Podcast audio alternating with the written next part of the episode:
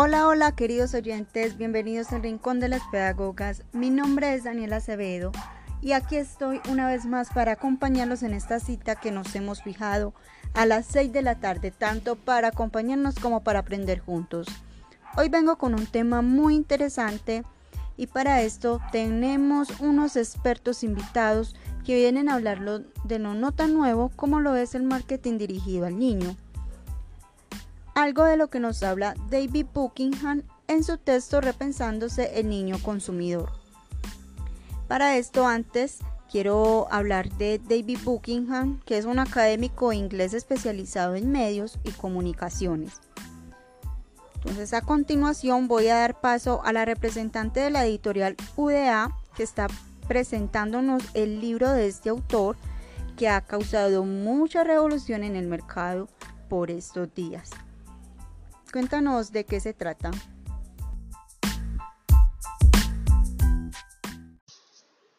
Muchas gracias Daniela. Eh, bueno, el libro al que se hace referencia y el cual para mí es un placer presentar se llama Repensando el niño consumidor, nuevas prácticas, nuevos paradigmas.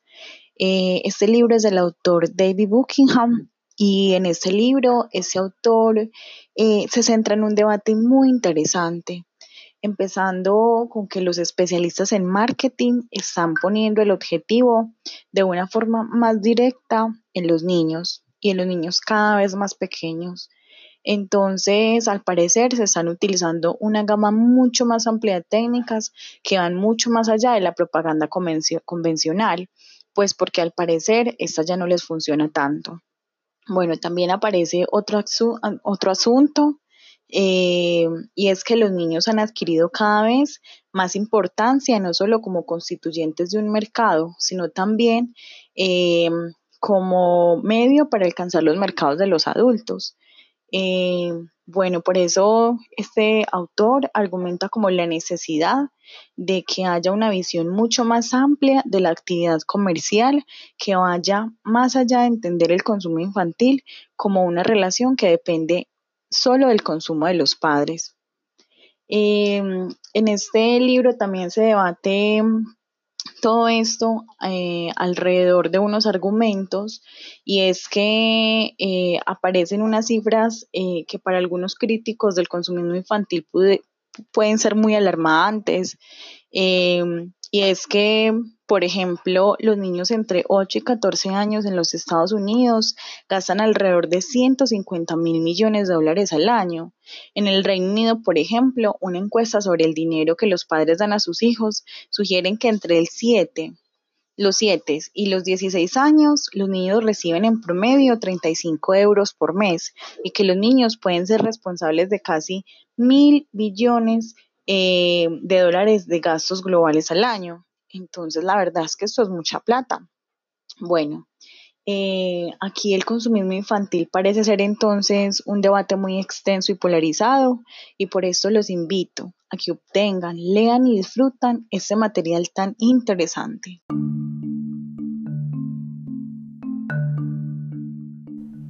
Muy interesante todo esto que nos plantea el libro y la verdad queda uno con ganas de saber más al respecto.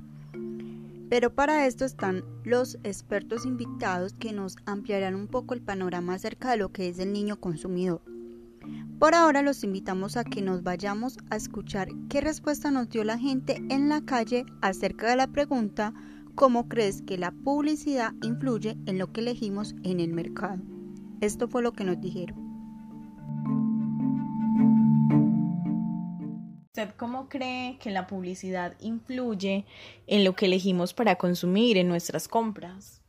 Eh, pues yo diría que influye mucho en cuanto, por ejemplo, cuando vemos televisión que sale mucha propaganda, por ejemplo, que sale eh, diciendo que, mm, por ejemplo, unas galletas Chokis o una crema de tal marca es buena. Entonces yo diría que uno va y compra ese tipo de, de productos porque sabe que son buenos, porque la televisión los, los ¿Cómo creen que la publicidad influye en lo que elegimos comprar o consumir?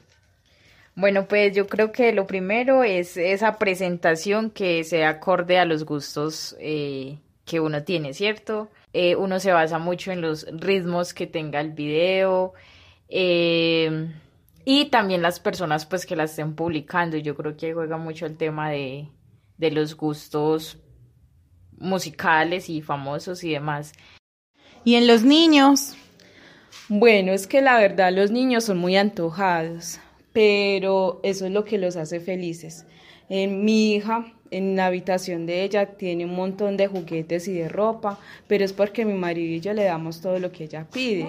Y es muy maluco que ella se quede esperando pues lo que ella está pidiendo. Y pues la verdad, em, nosotros siempre intentamos darle todo lo que a nosotros no nos tocó vivir en la infancia. Tengo una preocupación muy grande. Mi hijo tiene cuatro años y dice estar enamorado. ¿Saben de quién? De Frozen, de Frozen. Nos hemos visto Frozen 1, Frozen 2, quiere vestidos de Elsa, de Ana, de Olaf. Y ahora quiere las azucaritas, las camisas, las curitas, el peinado, la peluca, todo. ¡Mami, Frozen, mami! Bueno, le agradecemos a estas personas. Sin duda vemos cómo los papás estamos dispuestos a hacer todo por nuestros hijos. Por el momento vamos a una pauta de comerciales y ya volvemos a nuestro programa El Rincón de las Pedagogas.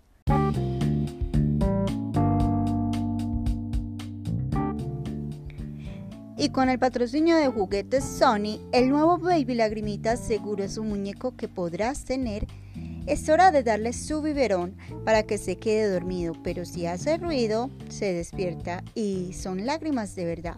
Con el nuevo Baby Lagrimitas serás una mamá de verdad. Publicidad política no paga.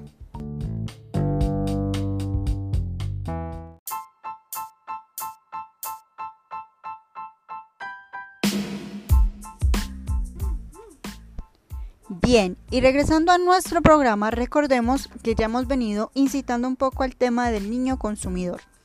Pero para aclarar dudas, aquí están nuestros expertos en el tema del consumismo.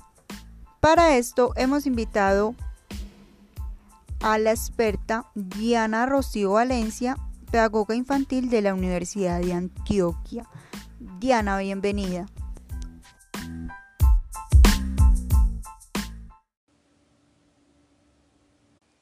Hola Daniela, gracias por invitarme a este programa radial. De verdad que para mí es un honor estar acá y compartir con todos los oyentes y contigo un tema sobre, que es supremamente importante, que gira, que son las reflexiones que giran en torno al niño consumidor. Bueno, respecto al tema, te puedo decir que los medios de comunicación cada vez más están influenciando de manera negativa a nuestros niños. Es decir, están convirtiendo a los niños en consumidores prematuros. Promueven en ellos sin fines de cosas como el sexo, la violencia, la obesidad, las drogas, el alcohol. Con todo esto los desvían de actividades que de verdad son consideradas de, de más provecho para, para estos niños. Pues desde aquí, por un lado, considero que los padres deben ser uno de los primeros actores que deben hacerle la contraparte a todo este bombardeo de información que utiliza el marketing desde las distintas herramientas. Y por el otro lado, considero que es indispensable que los padres se interesen de manera crítica en lo que observan y, y escogen sus hijos pues en el mercado. Para ampliarte un poco más lo dicho hasta acá, te puedo mostrar como, como ejemplo una de las estrategias de marketing que, que entran en una lógica que invaden la privacidad de los niños. Esto a cambio de otorgarles un poder y según ellos de eliminar esa forma de concebirlos como inferiores. Pero ¿cómo funciona todo esto que te estoy nombrando? Pues estos medios digitales ofrecen nuevas maneras de tener acceso y recoger datos sobre el comportamiento del consumidor. Y así van influenciando sobre la manera en que estos escogen y comparten eh, lo que consumen. Pues te explico un poquito más sobre esto.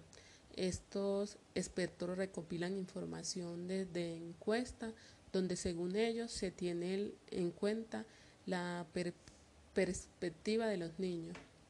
Lo hacen introduciéndose a su privacidad.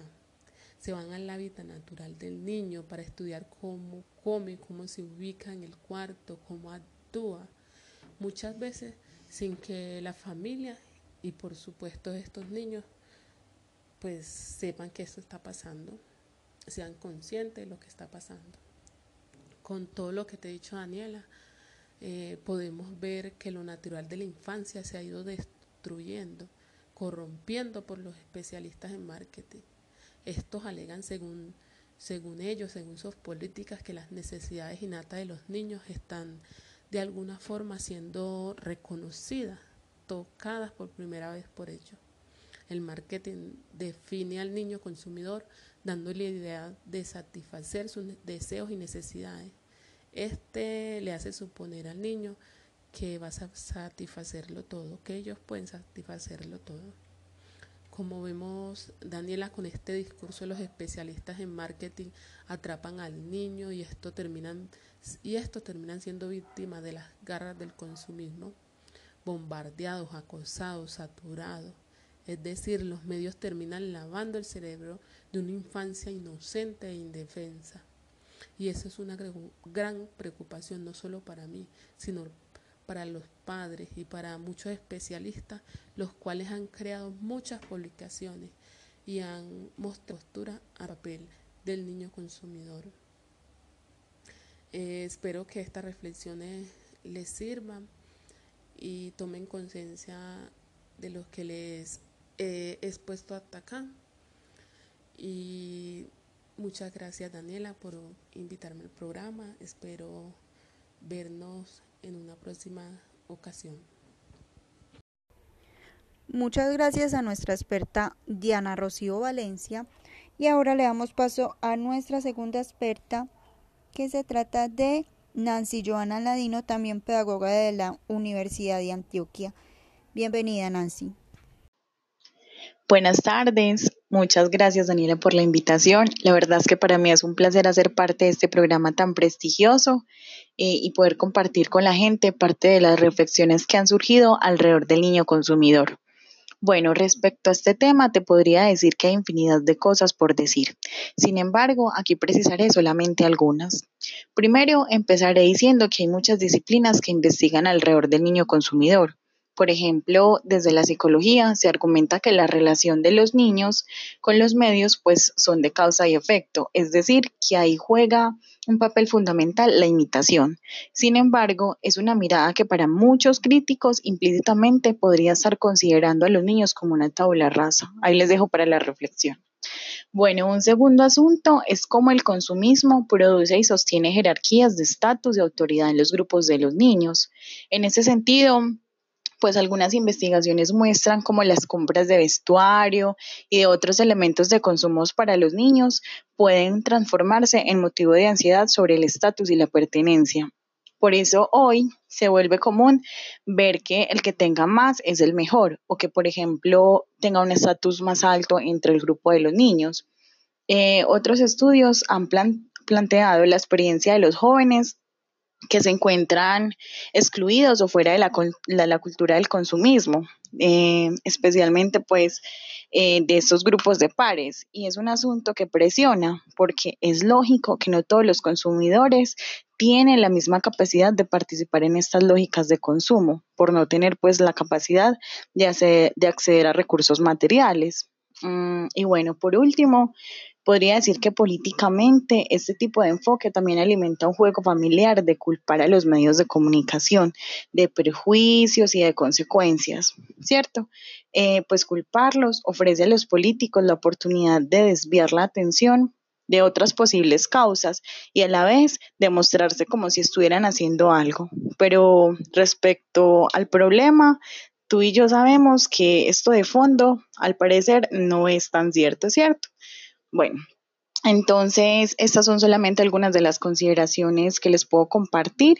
Eh, ya ustedes harán como eh, varias reflexiones a partir de esto que les evoco y que les comparto. Hasta pronto. Bueno, Y como último experto traemos a la especialista en marketing infantil Daniela Oquendo, que viene a darnos otra cara de lo que llamamos el niño consumidor. Mira Daniela, para nosotros los especialistas en marketing, los niños son seres sofisticados, exigentes y difíciles de complacer. Por eso le metemos toda la ficha a nuestras técnicas de mercadeo. No sé si sabes que el niño es un actor social y competente, por tanto es capaz de decidir y elegir qué es lo que quiere y que no sean sus padres quienes siempre estén eligiendo eh, por ellos. Eh, ahora ya pues los niños pueden elegir y es ahí donde entramos nosotros los especialistas, porque vemos a los niños como el mercado del futuro, un potencial del mercado. Es ahí que con las empresas con las que trabajamos establecemos relaciones de afecto, un vínculo muy fuerte y leal. Entre más chiquitos de forma ese vínculo, mucho mejor, porque vamos a tener a esas personas hasta su edad adulta. Un ejemplo muy claro de esto eh, puede ser Disney. Así como evoluciona el mundo y todo va cambiando, nosotros tenemos que innovar nuestras técnicas. Eh, te voy a mencionar algunas que son como las que más usamos. Eh, por ejemplo, el posicionamiento del producto, otros métodos para encajar nuestros mensajes en, en, comerciales, el marketing viral, el marketing de inversión, las redes sociales que ahorita están pecando mucho en, los anuncios, en las aplicaciones de, juegos, porque sabemos que es ahí donde están los niños, eh, patrocinios. Y bueno, Daniela, ese es nuestro trabajo. Nosotros como especialistas siempre estamos en pro del bienestar de los niños y de los adolescentes, porque siempre estamos buscando, e innovando en lo que ellos quieren, en lo que ellos desean, entonces siempre estamos como en un trabajo eh, muy agudo para obtener como toda esa información de, de qué es novedoso, eh, de con qué productos podemos seguir teniendo éxito. Este mercado es duro, pero desde que se sepa trabajar, todo sale a la perfección.